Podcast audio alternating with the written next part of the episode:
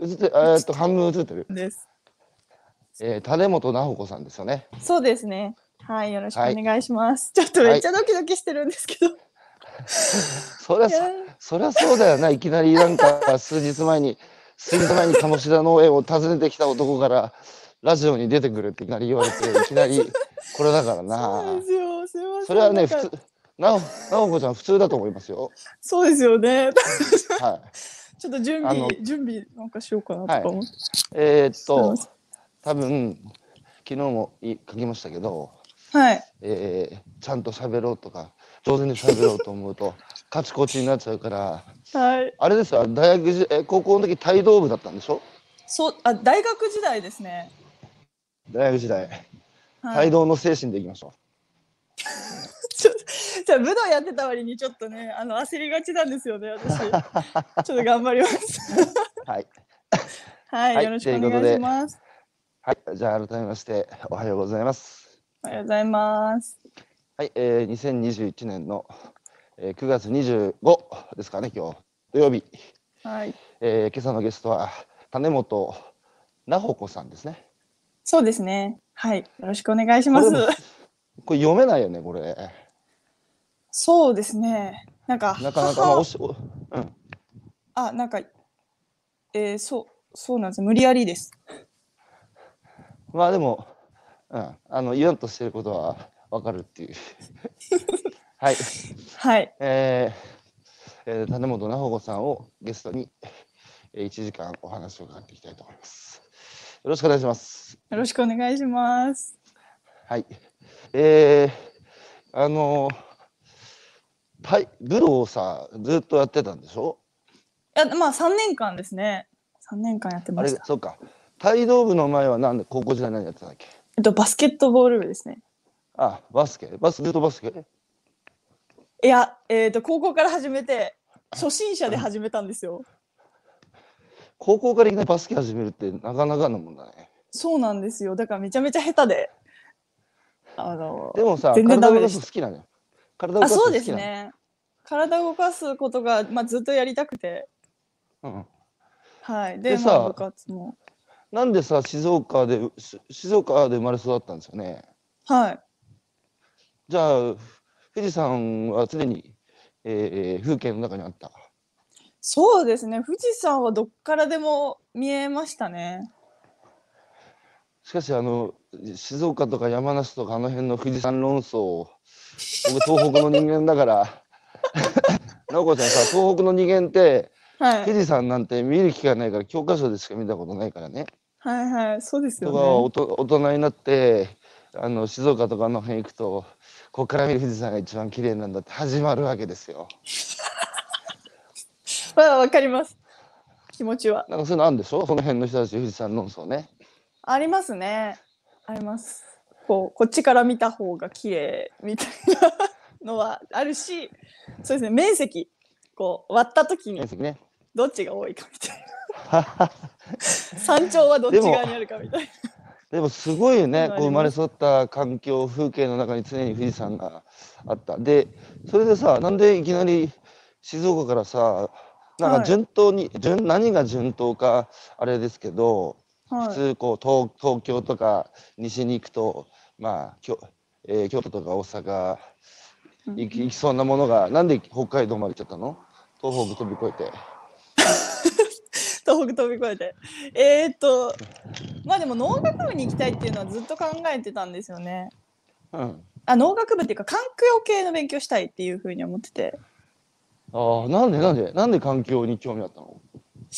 うーん、それはなんか中学時代に見た、うんなんか NHK の番組とか、うん。あとは農学部に興味があったのは、まあ、家でうん。家庭菜園みたいなのやってた時に、それ結構楽しかったこともまあ子供の頃ですけど覚えてたりとかでまあなんかお母さんがやってたの？家庭菜園いや父親がやってました。あお父さん家庭菜園って何？あの池で庭でやってた？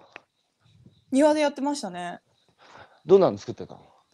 えーっとトマトとか、うん。オクラも作ってたかな？あともモロヘイヤ作ってたの覚えてあとバジルとああ。かなんか。やっぱ自分家の庭の菜園で、えー野菜育てて、それはい。が食卓に並ぶわけでしょ？そうですね。子供ながらにやっぱあこうやって自分たちでいやスーパーで買うだけじゃなくて自分たちで作ろうと思えば作れるんだっつうのは結構子供ながらに新鮮ですよね。そうですね。すごい楽しかったですね。うん。え結構結構お父さん気合い入れてやってた？あー気合い入れてそんな大きくなかったのでまあ言っても食卓の一部ですお仕事何してたんですかお父さ父親今は靴靴売ってますけどん。うん。でももともと農協で働いたことがあるらしくあそうなんだ。はいそうなんだ。しかし本当あれだね。僕らのが学生高校中学高校時代ここまで環境の問題っていうのはフォーカスされてなかったので。うんそうですよね今本当にさ今の大学生たちって本当に環境に関心ある子が非常に多いのはやっぱ時代もあるね。それはそうだと思いますなんか授業でも結構な時間をとって学習、うん調べ物とかさせられましたし、なんかうそこで問題になってたことが今も解決されてないって結構やばいよねっていう感覚はやっぱ共有してるんじゃないですかね。多分。でもさとはいえさはい。あの僕らのあの人間がす生存する環境そのものがあのどんどん悪化して、まあ、地球の環境容量を突破して、あのまあ、気候変動の問題もそうだし環境汚染の問題もそうだしでなんか頭では理解できてもはい。いなんかあまりにもでかすぎる話でさ。やそうなんですよね。なんかやっぱまともに考えてたら押しつぶされそうになるっていうかなんか絶望的になったりしたことない？いやすごいなりました。本当に。あの、うん。やっぱりこれまでも解けなかった問題だし。うん。自分一人でなんとかなる問題でもないですしね。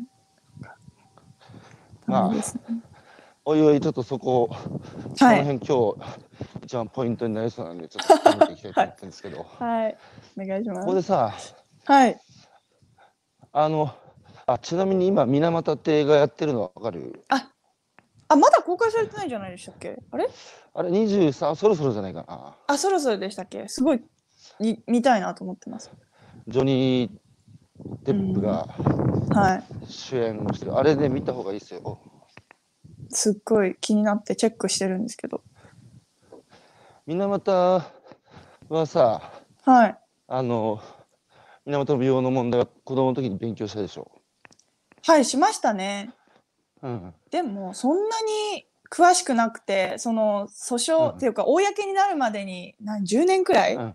かかったとか。そういうことを全く知らなかったです。まあ見てみてくださいがあ、はい、ありがとうございます。見てみようとあ思います。のいまだに僕ここ数年水俣に何回か行ってますけどはい。いないまだに水俣の漁師さんはうん水俣で魚あげて水俣さんってなると売れないからって隣の、えー港に水揚げするんですよ。でももう水俣はね環境先進都市で全国各地の自治体が視察に行くぐらい、うん。まあ、あれだけのこと起きたから水俣初でさ有機農業っていうのもあの始まって広がっていったしものすごいやっぱ環境に対する意識の高い、えーうん。町になったんだけど、それでも僕らの意識はあの教科書の水俣病で止まってるからうんスーパーで水俣さんってさ、見るとさやっぱ手が伸びないそうですよね。風評被害みたいなのがまだあるんですね。そうそしたら福島もさ将来そ、うん同じことになるんじゃないって話じゃないですか。はい。確かに。それでさはいはい。うんうんあいやなんかこの間お米が売ってあって、あの福島のお米が、うんでなんか特別栽培米なのにめちゃめちゃ安くて、だうんそれの影響なのかなって思思いました。うんそういうのが続くんだなって。はい。福島はあの震災後原発の問題であの風評の話今ありましたけどはい。あの会津若松の知り合いの農家がさそれは米農家なんだけどはい。その人は割と影響が少なかったっつうからななんでか聞いたらうんそのここ個別個別にね直販してたと俺はと。ああ、はい。だからちゃんとダブルチェックして問題ない家でも食ってる米だって言うとみんなあああんたが言うなら大丈夫分かった。安心だっつって買ってくれたっていう。だけど市場はさ市場返すとやっぱ福島の米の評価っていうのはやっぱどうしても下がってしまうのであの震災後最もやっぱり消費者と直接つながる農業漁業っていうのを意識したのはやっぱ福島県ですよね。うん。やっぱマーケットを通じると伝わらないので直接自分たちで安全性をお客さんに伝えるしかないって言ってさ、うん、いや、でもそんなこと考えたことなかったです、今まで。自分も。その消費者のこととか、あんまり。でも直子さんも消費者じゃないですかそうですね、完全に消費者ですね。あ、私、消費者のこと、うん、そうですね。消費者としても考えてなかったし生産者のことも考えてなかったし。全く。まあで考える機会がなかったからなんだろうけどでも今いろいろ考えてるでしょ？CSA の問題とかね、そうですね。うん、考えていかないと、もういろいろまずいことになるぞっていう感覚が今あるので。それでさ北大のさ農学部入って、はい。でそれは環境の問題もさ農の方からアプローチしようと思ったの？えっと、もともと、その、うん。私、生物環境工学科っていうところにいたんですけど、はい。なんかメタン発酵とかをやっあてて、私必ずしも農業をやるっていうか農業自体にすごい関心があったっていうわけじゃなくて、はいはい、はい。えっとそのメタン発酵とかを研究できたらいいなと思って、そこに行ったんですよね。すごいよねメタン発酵に興味あったって。そうそうですよなんかでも結局勉強できなかったんですけど。あとまあ堆肥化とか メタン発酵堆肥化とかそこら辺に興味があってい行ってまあでもな部活に熱中しちゃうんですけど。なんで さたなんでさちょっと対比に興味持つわけ？堆肥ですか？うん。あでもそれはやっぱりあのー生ゴミみたいな食品廃棄の問題って結構あもう言われてましたし、あそうかそうか。はい。なんかガリガリばなんかバチバチにす光学系？光学っていうかその発電太陽光パネル作ったりとか、そういううんようなことってちょっと無理だなって思ってたんでちょっと農業とかに絡めたいと思ったので、うん。そこにしたんですよね。なるほど。でところが 部活にはまってしまって そうなんです。その帯帯同帯同っていうのはさあまりあの馴染みのない言葉だったんだけどどういう武道なんですか？えーっと50年くらい創始してからうん。50年くらいしか経ってない武道で、うん。昭和40若い年かな。そうですね、うん。沖縄琉球空手が原型になったって言われてる、うん。なんだろう。体を本当なんかじ自由自在にこう傾けたり、うん。まあ、空手由来なんですけど、こうもっとなんていうんですかね。体全体を使って、うん。えー、まあ体全体を使った武道ですかね。体全えー体全体使わない武道ってあるあーななんて言うんだろう。その倒したりとか回転運動したりとか、あ。その機械体操と機械体操と、まあ、空手を、まあ、混ぜたみたいな。なるほど。感じの 変わった武道なんですけど。なんで帯同やろうと思ったの？いやもう高校でこれは経験者がいる世界に行っては戦えないと思ったんですよね。うん。バスケ？それはい。バスケはもうそういうねもう経験値がものを言うようなのはちょっとできないと思って大学から始める人が多いものかつ部の雰囲気が良かった週3回だと聞かされていたっていうその3つで決めなるほどましたね。昔ジャマイカの選手がねあの、えーボブスレーでオリンピック東京オリンピック出たんですけどはい、彼もオリンピック出るときにジャマイカでさボブスレーなんかやる人いないからもうすぐオリンピック選手になったんですよ。そうそういやそれですよ本当に。賢いあ賢いですよねあの競争率が低いところを探してそこに入るっていう。うん、そうですそうです。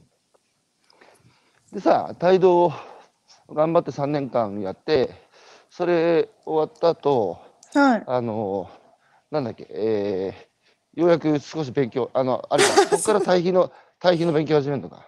対比じゃないんですよね。なんか牛糞由来の炭の研究です。あそうだ。炭牛糞由来の、すみません、牛糞由来の炭の研究ってもう少しちょっと分かりやすく教えてもらっていいですか？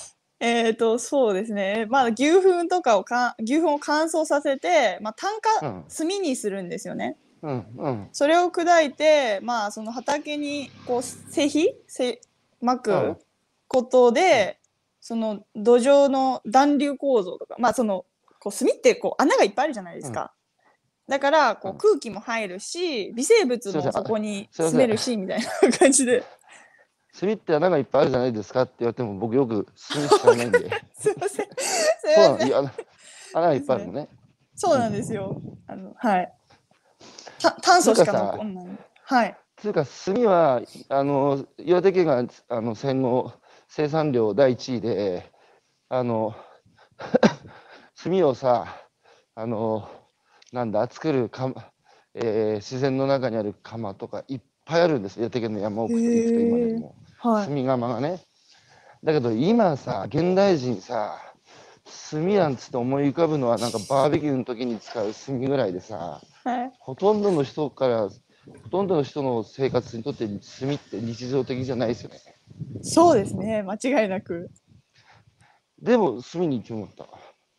いや、実はメタ発酵をやりたくて、その研究室に入ったんですけど、私がうんの年になって、それがなんかなくなったんですよね。その研究が。ひどい打、ち切り。ひどいは、ひどい話だな。そうなんですよ。だから選択肢がなくて。ああ。まあ、それで、ちょっと少し近い、要は、あの、まあ、す牛糞由来の炭の研究しようかなって思った。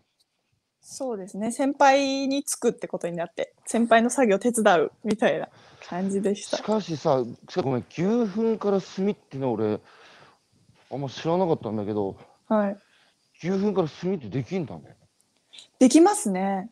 あの、乾燥させなきゃいけなくて、ものすごいど大変なんですけど、作るの。どうやって作るの？牛糞を乾燥どれぐらいするの？えーっと、なんか低温のオーブンで、100度くらいのオーブンで丸3日とか、うん。うん。そので、その水分を抜くんですよ。うん。で、で、その後に、その酸素がない環境で。こう加熱すると、あじゃないですか。なんか、炭素分だけ残る。大体、そうですね。そんな感じで、それを砕いて、粉末状にするの。うーん、粉末まではいかないですね。あの、こう、手で砕いて、できるだけそ。れを畑に巻いてどうだった効果は？やっぱあるわけ？ちょっと、ダメでした。あ、ダメだったね。はい、結果が出なかったですね、データが。狙い通りに。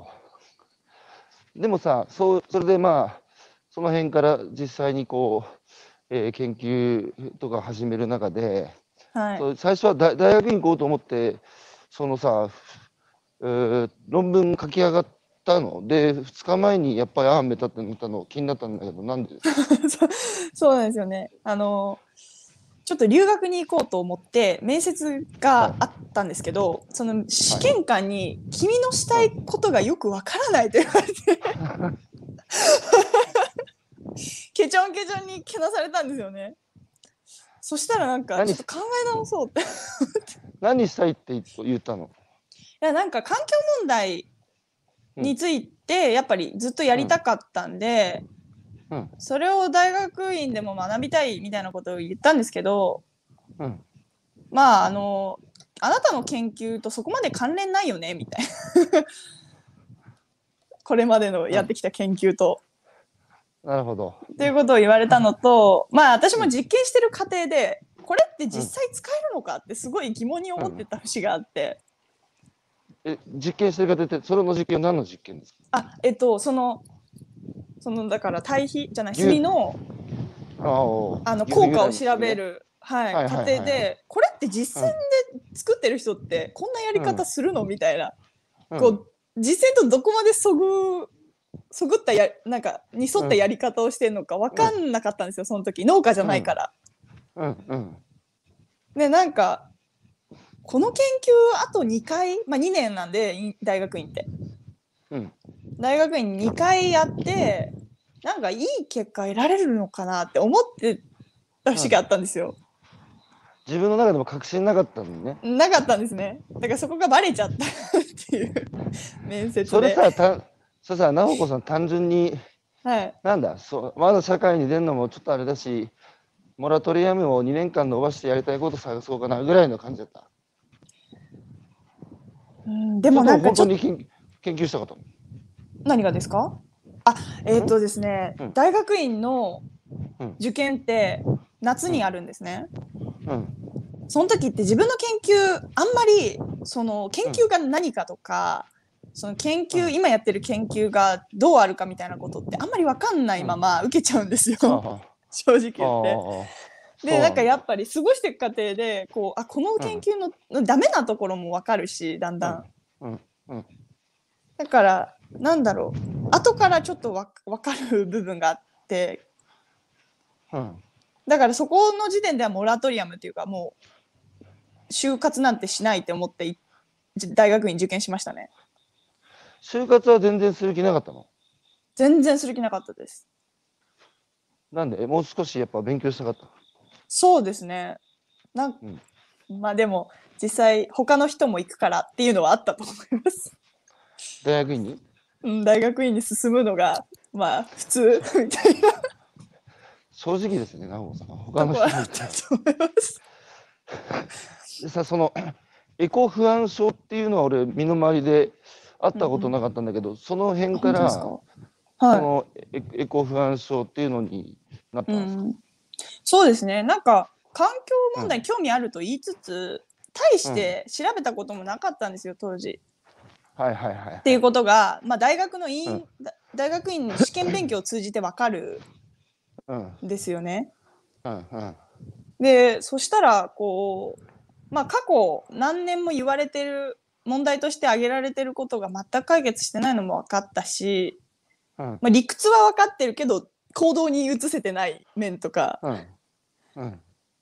あとはそのそ気候変動そのものの深刻さみたいなこともちゃんと調べる機会があって、うん。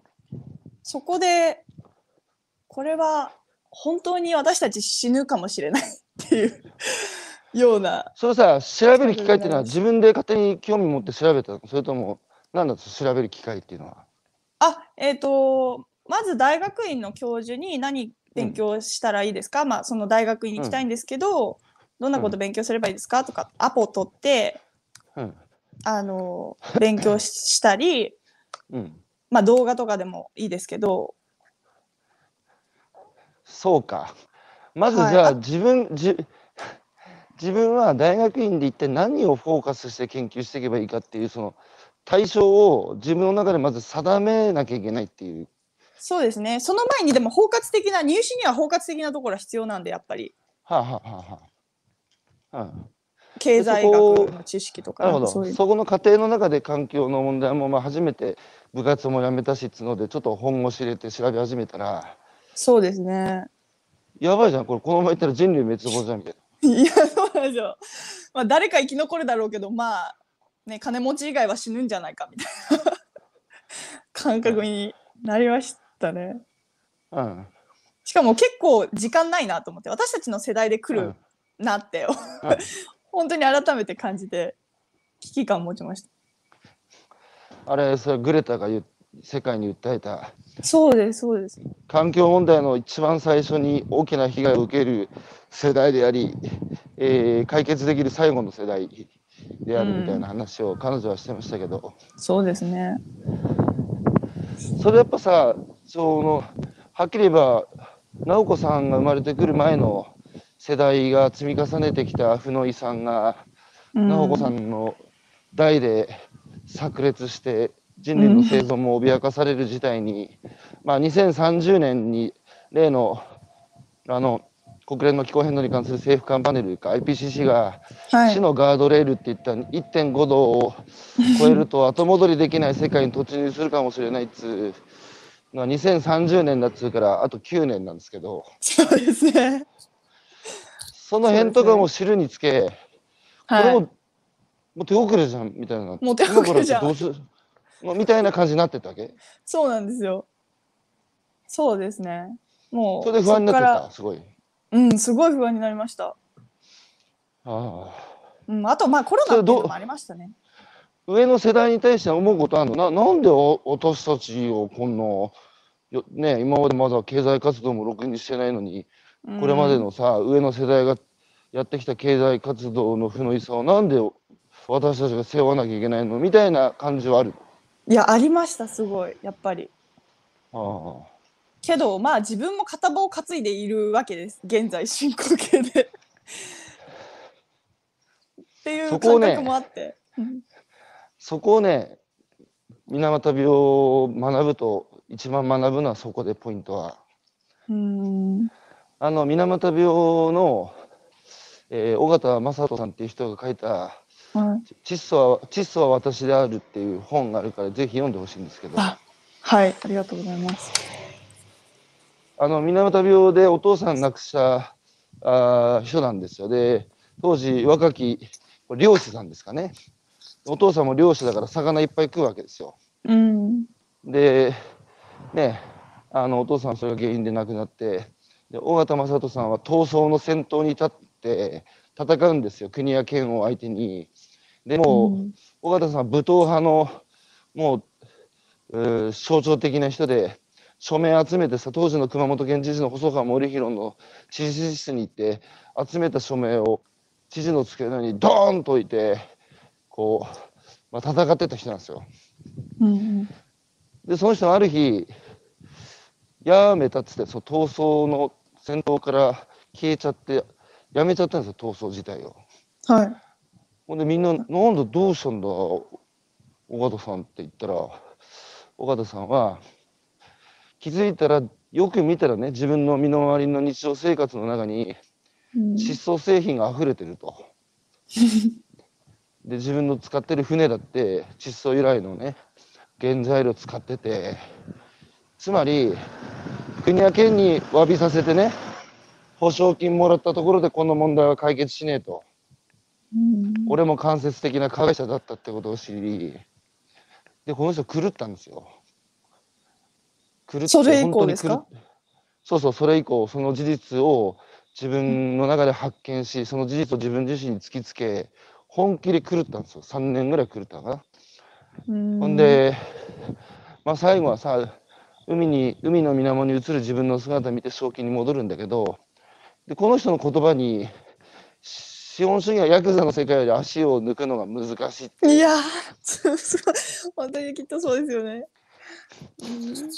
つまりそのなんだ独裁国家みたいななんか主の首跳ねれば世の中変わるっていうのと違って資本主義と民主主義っていうのは自分たちが票と貨幣で選んだ社会の姿が目の前に立ち現れてるから鏡に映った自分。つまり敵がいないっていう、まあ、自分自身あえて言うなら自分自身が敵。だからヤクザの世界で足抜くの難しいっつってて。今の話もそうですよね。私も片棒を担いでるからっていう。うん。しかもみんなで担いでるじゃないですか。みんなで担いでますね。こう話してる間もやっぱまあもうダメです。いやそれでさあのそれでこう少し絶望的な気分になってるところにコロナで追い打ちがあをかけられてうん、そうですでね。やっぱコロナの時は北海道にあその時はもう京都に来てんのかえっともうえっと実家に帰ってますその一年間。あ実家に帰ってたもう空白の一年。はい。かああ空白の一年どんな一年だったんですか？去年の、うん。あのコロナ。ナ騒ぎが始まったあたり、まあ、2月とかあの辺はどこにいたの？えっと最初は北海道にいてだから雪まつりとか、その感染者が出始める時を京都で過ごして、うん。で、えーまあまあこうはじ増え始める、うん、緊急事態宣言最初の緊急事態宣言あたりで実家に帰ってる感じですかね。うん。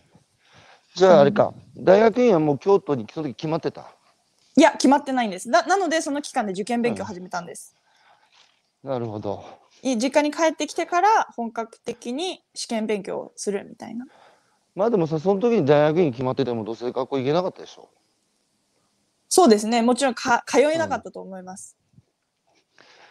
で、じゃあ久しぶりに実家に帰ってきて実家で、えーコロナが収まることを、ね、祈りつつ大学院の勉強を始めた。そうですね。じゃあその頃はほとんど去年はやっぱ家にいた？家にいました。もう本当に人と数える、指で数えるぐらいしか友達とかと会ってないですね。じゃあずっとあとは勉強してた？そうですね。後半、その試験勉強が終わった後、試験が終わった後に、うんまあ農家行き始めるんですけど、それまではずっと、まあほぼ人と会わず試験勉強してるみたいで、やっぱそのそこでこう、その環境の問題、気候変動の問題だけじゃなくて、な。うんこの新型コロナウイルスってなんでこんなことになったんだろうみたいなものも興味持って調べたりしたの？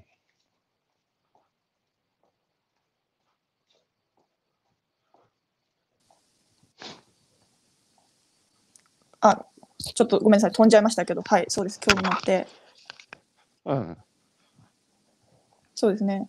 調べ始めて、まあ、ん若干気, 気分が沈むというか、え、何それは。結局新型コロナウイルスも元をたどれば気候変動の問題と根っこで通底してるじゃないかみたいうなん感じで落ち,、落ちてた。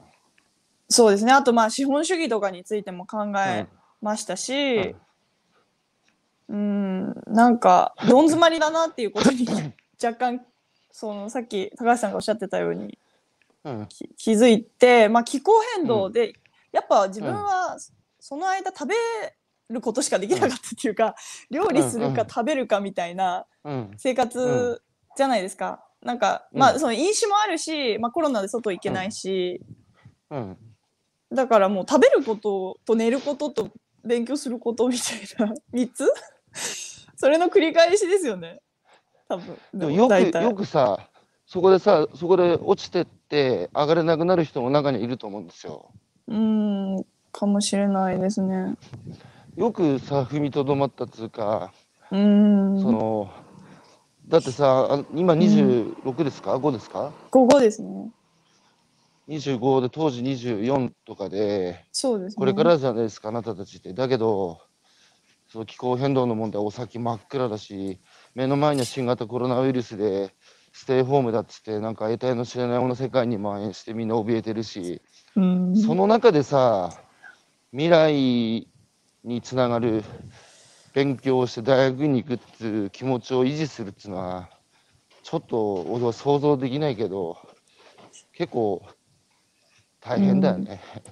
そうですね。だいぶ気が散ってましたね。そのその期間試験勉強がなんかあんまりこう勉強してても頭に入ってこないみたいな。なんかちょっと気持ちが焦ってるみたいな感じでそういうさ自分そういう自分の中の絶望感だとかさこうは友達にシェアして友達に相談したりはやっぱりあんまできない。そうですね。あんまりできないかったですよね。会えないし、親は、うん、親、親、なんか、親と共感を共有できた、問題意識を共有できたことってあんまないかな。まあちなちなみにさお父さんおお母さんおいくつぐらいなんですか？俺と変わんねえか。いや、結構上だ、どうなんでしょう？60、父親多分60くらいで、母親ちょっと下かな。割と遅めに持った子供さんなのかな？まあ私が末っ子なんで三5歳差の姉がいるんですよ。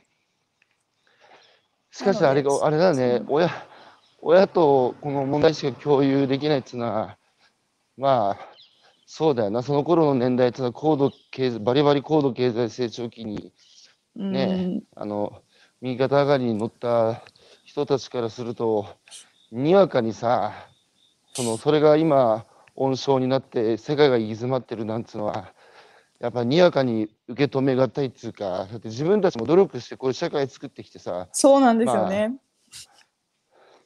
それ認めると頑張って、きたその否定、そうそうそうそうだね、頑張って、そうですよ。そう頑張ってきて頑張ってきて自負があるから。それを否定するっていうのはなかなか不快ですよね。否定できないんですよ。で、しかもその頑張りの上にさ、なり僕らのさ、あの、こうやって多くの人が大学にも行けてさ、うん。で、海外行きゃ、まだ日本の円もさ、まあ、僕が若い時はもっと円強かったから、あれだけど、まあでもね、それを享受僕らできてるのも、その親世代の、まあ、だってさ、こう、当時そんなにさ、こん時代が変わるとさ、やっぱりいきなりさ、悪者にされる産業とかさ、あ、そう。人たちってね。それは言われてもちょっと酷だよな、その人たちもな。そうなんですよ。でも、なんかそれがうんいや、濃くなんですよね。でもなんか変えなきゃいけないし、そのなんかジジレンマ、ジレンマっていうかなんか、ね、板挟み状態みたいなのって多分今すごいあると思う。いますよねそこがどっちかなんですよ、その言い方、要はさ、グレタの言ってることっていうのは、もう僕はもうドストレートとか、お前の言う通りだと。うんだけど、ああやってこう、完全に二元論にしてさ、うん敵に回して、あんたらがこの世界作ったって、言われた側はさ、やっぱかたくなになるなるだろうなと思って。あんだけ全否定されるとさ、で、やっぱ彼女に対してあの大の大人がトランプ大統領も含めてまなじり消して、すげえ本気でぶち切れてたんだけど、あれってやっぱ痛いとこ疲れた大人の反応だなと思って、うん。わかります。だけどその二元論ってさ、その善悪、そっちが間違いだからか変えないとっていうメッセージはさ、その人たちに届いてその人たちの行動を変えるかね。うん。そこが問題なんかですよ。うん、いや、私もそう思ってるんです。で、うんそう思ってるので、うん多分これまでのやり方って変えなかなか変えられないと思うんですよ。うん。なので多分世代が変わっていくことでしか社会変わっていかないんじゃないかっていう若干そういう気持ちもあります。でも問題はさ、間に合うか、それで。間に合わないと思うんですよね。いや、だからそこ、そこが、うんあとさ、100年、200年猶予があればね、うん、そのテテクノロジーの進歩がも,、ま、もしかしたらっていうこともあるけど、やっうんぱちょっともうここ10年、20年でやんなきゃいけないってことを考えると、もうほぼ絶望的。うん、そうですね。しかもなんか社会うん。もうなんだろう、やっぱりじゃじゃ弱者というか弱者の、うん。今今いるは弱い人の声を聞かない社会だったら、未来のことなんて考えられないですよね。今余裕がない、うん。今ちゃんとみんながこうお互い気遣えてたら、こうん。うね未来のことも考えられるかもしれないですけど今みんな余裕ないから、余裕がないのにねなんなんか次の世代のことも考えろって言う言ってもいやまず俺らみたいな感じ。そこが、そこが難しいとこなんだけど、うん、そこが難しいとこなんだけど、ほ余裕って本当にないのかな？余裕どう思いますか？さ、はい、いやいや、一応ね、こう、生存、生活に必要な条件がほぼ満たされたうん空前の豊かさを謳歌してる社会なんですよ、歴史的に見たら。うん、そうですね。だって明日生きてるかどうかよくわかんないっていう時代もあったわけで、うん、だって今だってインドとかアフリカの貧困地域はそうでしょ？そうですね。で僕らだからもう課題ほぼその解決してまあこぼれてる課題が残っててそこを今潰しにかかってますけどうん、いやだから前昔だって昔だって天寿を全うできずに短命でみんな死んでてさそういう時代からやっぱこういう時代になって良くなったんですよ。うん、である意味で暇つぶしの時代だっていう人もだってさこんだけフェイスブックツイッターインスタってさ暇じゃないとやらないですよ。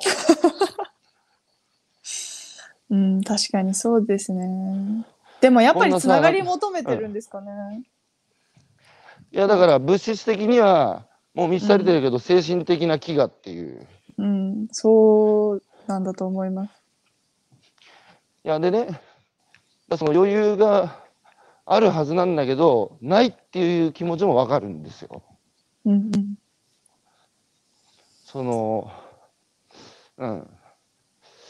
だだからまあすごい自分にわか、ります。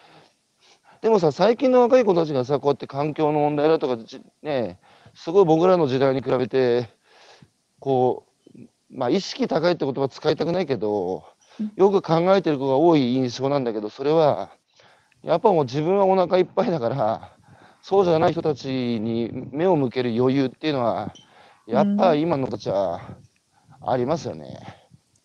うん、だからこそ、だだからこそなんだろうなって。でもさ、うんそんな中でさ、こう、悶々とする中でも、毎日のルーティンの、食べなきゃ人は生きていけないので、台所に立って料理、何作るか考えて料理して、うん、何もしなくても腹減るからそれを満たして食べるっていう、それがこう意外と悶々としてた去年あたり、直子さんにとってはうん大事なルーティンだった？そうですね。だって他のことはできなくても、うん他のことはできなかったですけど、でも、その作ったものが美味しいって思えたりとか、うん。そういうのがまあすごい救い だったし、まあその、まあ私がすごい、ね、モラトリアムで、うん。まあ恵まれてるっていうすごい自覚もあったか、あったので、うん。なんかそのやっぱり社会で働いててもリストラに遭うとかもうコロナ禍で、でうん。まあそのね貯金もね、うんなくなってくとか仕事がうん。につけないとか、まあなんか餓死、飢餓のニュースも、うん日本国内でもなんかうん。餓死したっていうニュースもあったし、はいはいやっぱり食べないと、うん食べないとダメじゃんっていうか食べれる状況にないとダメじゃんみんなっていううん。気持ちになったんですよね。うん。うん。食べれればみんなきっとね なんかこう、うん、それが全てではないけど幸せになり得るうん。なって思ったんですよね。食べることは生きること。うん、そうですね。じゃあ自分は食べれてるけど、この豊かな日本社会で今食べれない人がいて、しかも餓死なんて、そんなこと許されるの？みたいな感じ。そうですね。しかもだって余ってるところには余ってるんですもん。オリンピックじゃないけど。さ、そ それをやっぱさ、だって知らん、見ず知らずの人じゃないですか、そんな。そうですね。ね、今、だけどその人に対してそういう当事者意識っていうか、なそなんでそんな人がこの時代にいるんだって、余ってるその食べ物が足りないわけじゃなくて、ね、うん偏在してんだから、余っ600トン以上も、600万トン以上も捨ててんだし、それ持っていけばいいじゃんってその当事者性がやっぱりこう今の若い人たちすごいですよね。うん。いや、で、そう思い僕。僕もそうだったん僕もそうなんですよ。あの、その、そういう見ず知らずの会ったこともない人を思い浮かべてさ、義憤に駆られておかしいだろっていうふうに、だけどね、僕の時代はね、僕みたいなの本当稀だった。いや、すごい先見の ある。いや、本当変わり者、変わり。り者なんかこう、意識高いよねって言われるから、うるせえこの野郎、お前らが意識低いんだろうって言い言い返してましたけど、だけど今はさ、本当俺の時代に比べたら、普通にこういう問題を普通の子たちが、すごい考えてるので、そこが僕希望なんですよ。うんでも考えてるそうどれ社会から言ったらきっとまあまあだから今の、今、だから、それもわかる。直子さんたちの世代も、全体から見たらさ、こういう問題を当事者意識持って考えてる人間は、多分マイ、超マイノリティですよ。うんそういう感じはある？自分のような考えを持ってる若い人たちはまだ少ないっていうのは。まあいもちろんいるところにはいますよ。そうそういうところに行けば集まれますけど、やっぱり普通に友達普通のうん。関係を築いた友達はそんなにかなとか思ったりでも自分自身もそういう人たちそのなんだろう意識高い系、と呼ばれるような人たちに対して自分もあんまりうん。そのなんていうのかなエリエリート主義じゃないけど、なんか金持ち主義みたいな、こ金持ちの人のやることみたいなこう、潜在意識もあったこともちょっと自覚してるんでうんなんかそのそういう人たちが嫌だなって思う感覚もすごいよくわかるっていう部分があって。社会が社会が大きく変わる時ってあのまあ余裕のある人とその社会の問題の矢面に立って困ってる人の両方がいる時に世の中が変わるとされてて歴史的にも。いやでも今条件整いつつあってだってやっぱ経済的に余裕のある人はそういう問題に思いを馳せられるじゃないですかうんうん、余裕あんだからそうですね。宮沢賢治だって坂本龍馬だったら金持ちの息子ですよなるほど。じ自分の食うことに対する心配はない人たちが腰を据えてうん社会の問題に取り組んだっていうでまさに取り組むべき対象の社社会の課題の矢面になって泣いてる人苦しんでる人理不尽な思いで殺されてる人死んでる人がいてそこにだから合致するんだよそこは。うん。そうなんであとでう。もうもう一つね僕やっぱりすごい直子さんのその感覚いいなと思ってるのがやっぱ今 SNS もあるしうん。意識の高い人たちが集まるんですよそこにうんわーっとね、そうすると世の中変えてる気になるんですよ でもちろんねそれは大事なことなんですよそういうか考え方が近い人たちが集まって1人が2人2人が10100になっていくってことはすごく大事なんですけどうん。もう一つの大事な視点はそれを俯瞰してみる自分がいるかっていううん。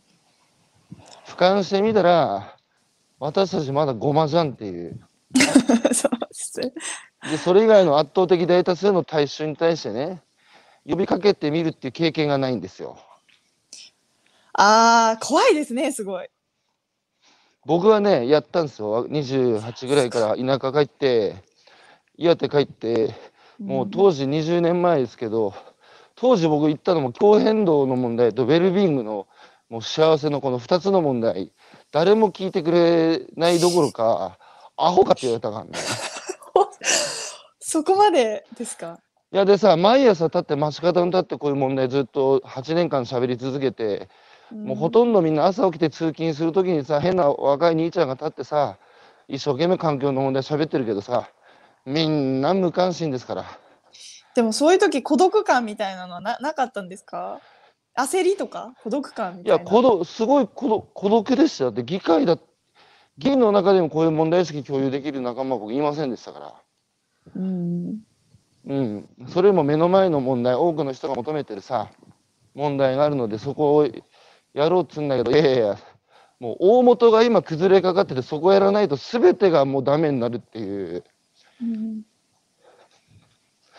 だけどね人少しずつねあの20年言い続けてきて今も言ってること変わってないですけどうん。理解してくれる人とか伝わる人言葉が通じる人が増えた感はあるので孤独感は薄れましたよ。ああでもすごいです。なんかやっぱそこでそこでやめないかやめやめちゃうか？ややめん？やめないか続けるか？やめるか続けるかってすごい大きな、大きなっていうかもうそそれができる人人ってすごい尊敬しますよねぱり。だってさ だってさなんか他の問題と違うじゃないですかこれ。もうジエンドじゃないですか。うん。あそうです、ね、俺だって俺だってなんだ？あの今子供7歳ですけど。はい。あこの小9さいです、ね、年後9年後っつうと15だからあいつ中3の時にその後戻りできない世界に突入するかもしれないっていう。うん。で僕はやっぱ嫌なんですよ。そういう未来が来るって予測されてる時にうん。なんか自分の意思はあのその未来をいやよくねえと思ってるのでその予測される未来と自分の意志に開きがあったらそれを埋めようとするのが僕は人間が生きる意味だと思ってて。うん。だって諦めたらさ終わりじゃないですか。まあそうですね。いや、終わり、いや、そうです。で、うん、だから諦めない人たちがやり続けるしかないし人間だってさ余命宣告されたらさ生き方変わるんですようんうんうん。ああ、そうか、少しでもそうです寿命ね。少しでも寿命を伸ばそうと努力するのでさ人類も一緒で今だって余命宣告されてるでしょ人類も。されてますね、完全に。そしたらさ、やっぱり少しでも、だって人類だってさ、未来永劫続くなんつうことはないわけで、いつか終わりが来るのは、まね、しょうがないじゃないですか。うん。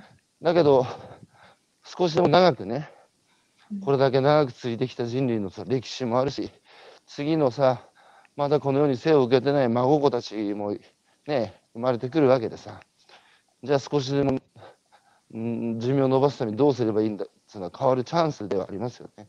うん。うんで、も、うん、なんか、共感がうん広がってるのかもしれないけど、なんか、物足りないと思うのは、なんか共感というか、人との関係が薄れたからなんですかね、やっぱり。その、孫とか子供のこととか、こう、みんなきっと自分の子供がいたら考えるかもしれないけど、うんうんなかなかそうはならない。例えば、ね社会的に困ってる人がいても、うんやっぱりねなんか大変まあ関係ないことだなってなっちゃうのはそれはだから分断、分断、知り合いいないからですよ。なやっぱりそういうことですよね。知り合いがいるかいないかってやっぱ大きくて、うん。そのやっぱ今日本の場合相対的貧困で今さ学校もさ都内とかだとやっぱこうもう育育ってきたさ環境のレベルでもうセグメント化されるとかうん。だからうね僕の知り合いでさ女子校を出て東大とか入ってキラキラしてるような、まあ、キラキラしてねえかあの相対的貧困相対的貧困の問題言ってさうん知ってるこの問題って言ったら、いや、存在は知ってるけど、身の回りにそういう人がいたことがないので、なんかあんま実感ないって言ってたんですよ。うん。で、僕の時代、僕、小学校の時にいたんですよ、あの、一人親で。そ当時、田舎で母子家庭で珍しかったから、だけど、僕の近所にいてさ、で、そいつん家に遊びに行くとさ、そいつん家のカレーライスって具が入ってなかったんですよ。ええうん。なるほど。うん、で、野球、少年野球やってて、そいつ、自分でグローブ買えなくて、うん監督の息子のなんかお下がりかもらってんのを見たんですよ。で、子供ながらに、あ、こいつんとこ、母ちゃんしかいなくて大変なんだな、お金なくてっていうのは、子供ながらに感じたんですよね。だけどさ、子供ってさ、親選べないじゃないですか。生まれてくる地域も国も選べないじゃないですか。はい、だから、だから、なんかこいつか大変かわいそうだなって、なんか、おいなんとかなんねんのかなっつう気持ちにやっぱ当時なりましたし、今だからそういう母子家庭の話が聞くと、あいつの顔思い浮かぶんです、俺。うん。あいつはその後どうなったのかなっていうその友達ね。そういう存在がいることは、知り合いがいるから僕はわかるんですけど、うん。いないとさ、ひ人事になるっつうか。いないですね。同じような人とやっぱり集まりやすくなりましたしね。そうです、やっぱり SNS は、あれですよ、あの、だって、俺の前回参議、前々回の参議院選挙の時に、俺の SNS は山本太郎にジャックされたんですよ。どういうことですか？いやだ、令和新選組がさ、わーっと言ってさ、はい。逃げ逃げやがって山本太郎が、あの、まあ10議席ぐらい取って、確かちょっと躍進した時があったんですよね。はい。そうすると俺の周り、やっぱ要は近しい人たちは近しいことに興味あるので、ああ、そうかそうか。はいはい。そう、そんでさ、もう、ツイッターも、フェイスブックも山本太郎についてつぶやく人が多かったから、うん。そこだけ見てると、これやべえな、令和新選組、すげえなと思ってたんだけど、蓋を開けたら、そ うそうですよね。世間は相変わらずの自民党の対象で、令和はちょっとだけ勝ったみたいな。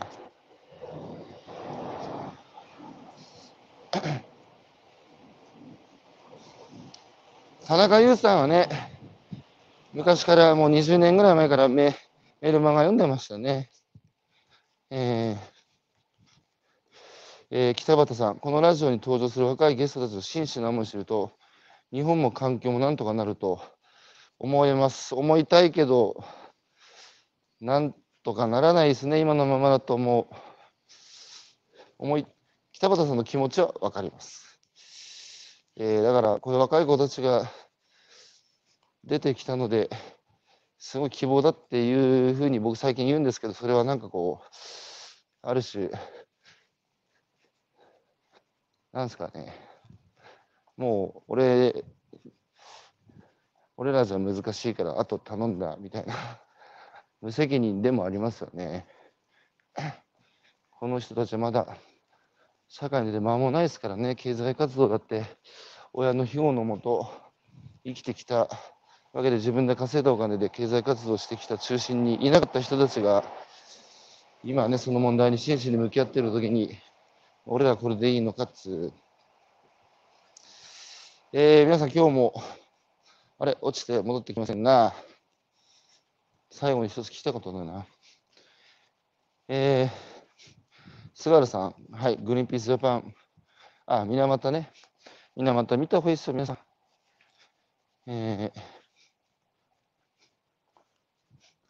水俣はね、えー、あの当時の、えー、通産大臣なのかな、池田隼人って後の所得倍増計画で首相になる人ですけど、あの、科学、あ、戻ってきた。科学的なね、エビデンスあったんですよ、あの時も。だけど、因果関係はないって遅らせたんですよ、対策。あ、おかえり。あ、すいまん。せん。すいません。すいません。なんで落ちたん大丈夫、大丈夫。そういうこともあるよ。そういうこともあるよ。で申しさ訳ないです。はい。いやいや、全然いいんだけど、で、あの、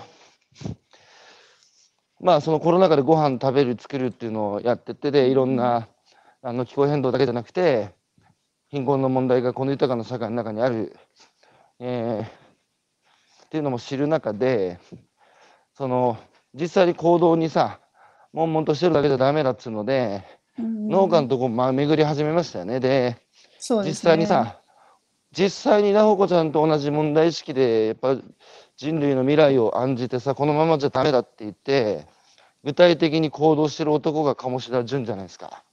そう、そうですね。はい。でああいう人の存在を知れて救われたべ。そうですね。すごく、なんか、すごく理想、理想っていうか、ゆ夢のあるというか、なんうんか取り組みだなって思って、うんそれで行くようになりましたね。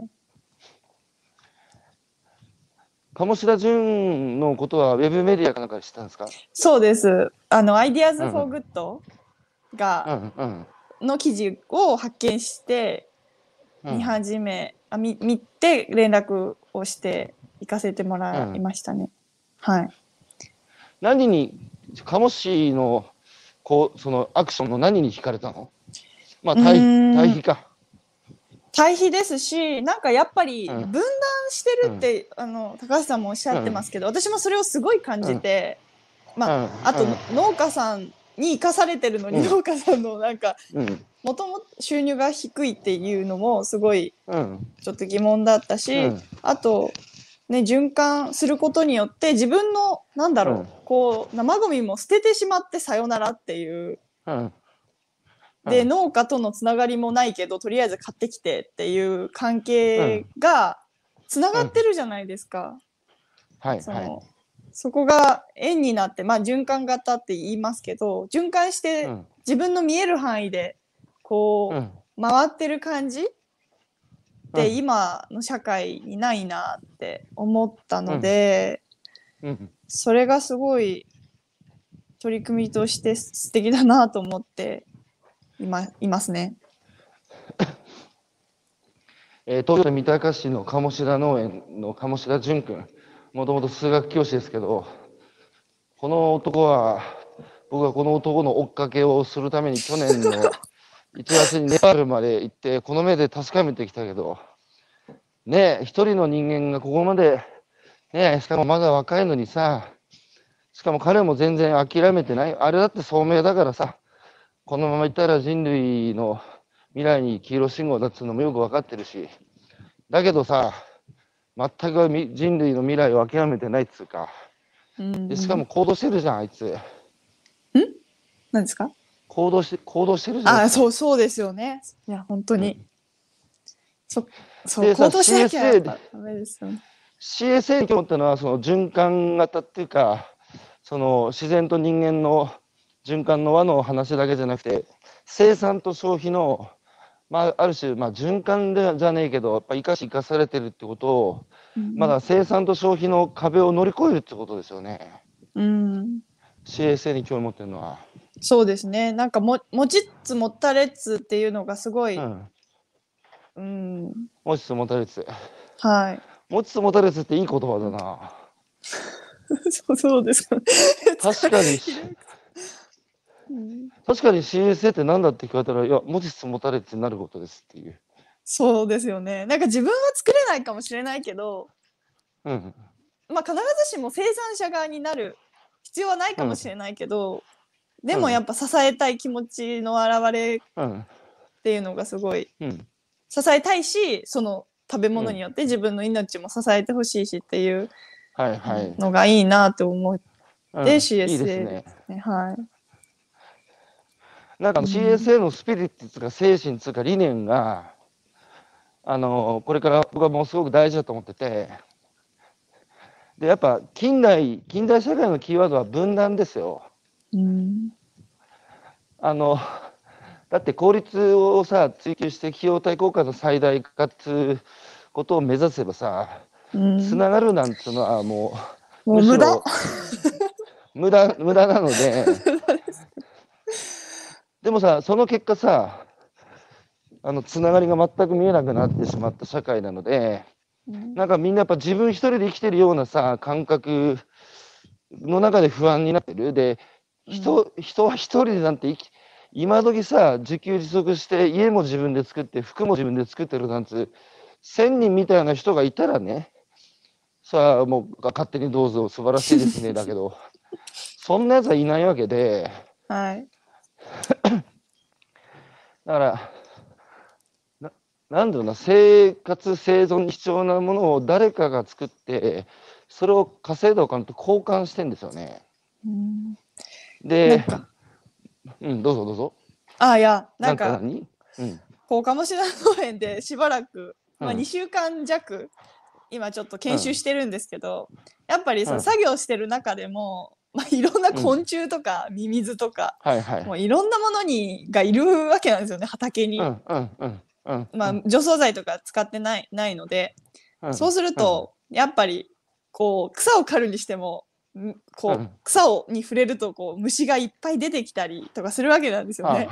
そういうのを見るとああーなんか破壊してるけど その生物のいたところをちょっとまあどいてもらって作ってるんだなっていうのもわかるあし、うんうんなんかそこにありがたさも感じますよね。自然、うんうんうん生産者もそうだし、自然というか、まあうん。うん、とのつながりもやっぱり感じられてすごい楽しいです。だからそういうさ、こう、なんだろうな、その、い結局、あの田ん地方行った時に目にする田んぼとか海を見た時に、うん。あれは将来の自分だっていう感覚を持てるかどうか。だって今、僕体重62キロですけど、おぎゃって生まれた時は、ねえ、うちの親父の精子とおふくろの卵子がさあ、結びついて、無から優が生まれて、何が62キロ作ったんだっていう。それはやっぱあの田んぼや、ね、す作った米や、あの海で取ってきた魚が僕の口から摂取されて、分解と合成を繰り返して、常に絶え間なくさ、こう、入れ替わってはいるけれども、まさに僕の体全部髪の毛から爪、爪まで、あの環境が育てた食べ物が僕の体なので、うんそういう感覚を持つと、やっぱその、なんだ、環境を、食べることを通じて環境が僕らの体を通ってると思うとさ、もはや環境の悲鳴は、本当は我が悲鳴なんですよね。とそうですね。だけどそう思えないうんのはやっぱり環境、自然と人間って、本来不可分なものを分けてるじゃないですか。うん、本当にそう、アイヌにはね。アイヌにはね、自然って言葉はないんだってよ。へえ、もう一体化しちゃってるんでなぜ？すか。そう、なぜなら自分は自然そのものだから、別にわざわざ自然って言葉を作んなくてもいいっていう。で、あえて言葉にするならカムイだ、カムイだっていう、まあ神っていう意味らしいんですけど、だから人間と自然とか、こう、都市と地方とか、生産者と消費者って言葉にすると切れちゃうけど、実際には何にも切れてないっていう、生かし生かされてるって、そこを可視化するのが CSA ですよね。うん、本当そう思います。もっと広がれ、広がれっていうか、まあ、もともと日本にあったかもしれないですけど。そう、そうですね。もう一回、もう一 CSA は回。研究論文 CSA でしょ？あ、にしたいと思ってますね。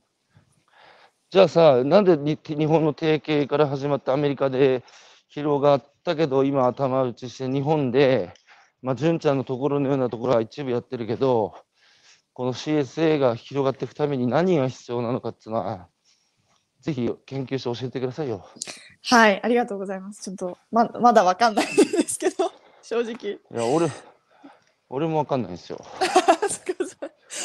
いやだからポケマルとか食べる通信もやっぱ CSA の一つの、まあ、うん形、変形版としてやってるんですよ。通じるところがすごいあるなって感じてます。都市と地をかき混ぜるっていう本を読んでみてください。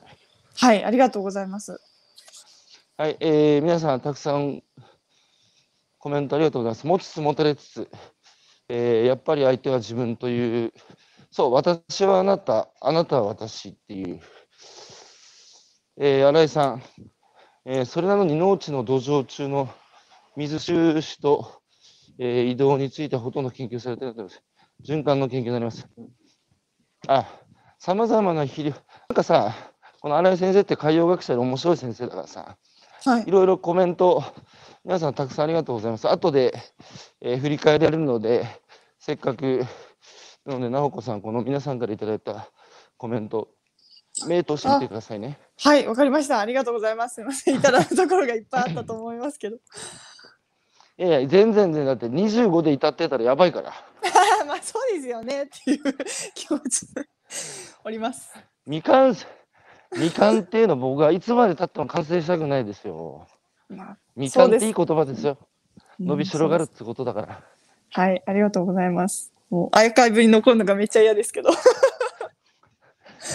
や、でも、いいんですよ。その世間にさ、自分の考えをさ、文章にしてさらす。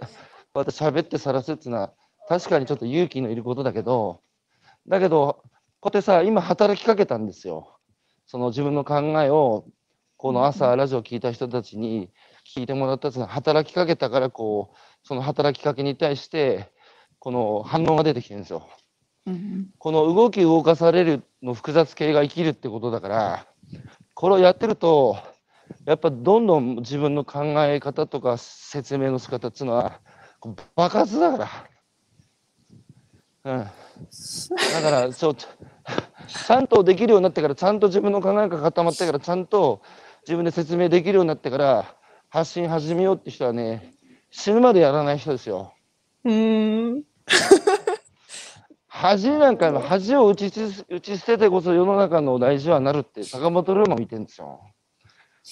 もうね、直子さん、この年になると恥かけない。あ、なるほど。この年になってか漢ないと。この年になって漢字間違えたり、漢字の読み方分かんなかったりするともうほんと恥ずかしいから。だけど、直子さんの年はまだゆ、あれ？すいません、わかんなかったで許されるから。確かにそういうの得意です。だから今のですよ。はい、わかりました。はい、とということで、ます。はい、えー今朝のゲストは、まあ、直子さんね、明るくていいですね。うん、ありがとうございます。まあでも根源的な問いにね、あの目意識がいってしまう人だから、こういう人は非常に貴重ですよ。でも仲間がね、鴨志田君と僕とつながったから、ここは芋づる式に仲間が同じ問題意識を抱えてる仲間がいっぱいいますから、はい、ありがとうございます。ねはい、はい引、き続きじゃあ鴨志田君のところで研修続けて頑張ってください。頑張ります。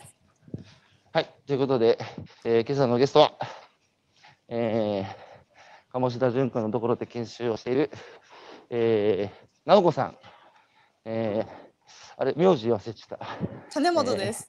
種た。あ、本です。種本直子さん、はい、はい、えー、休日の朝にもかかわらず、ありがとうございました。いえいえ、ありがとうございました。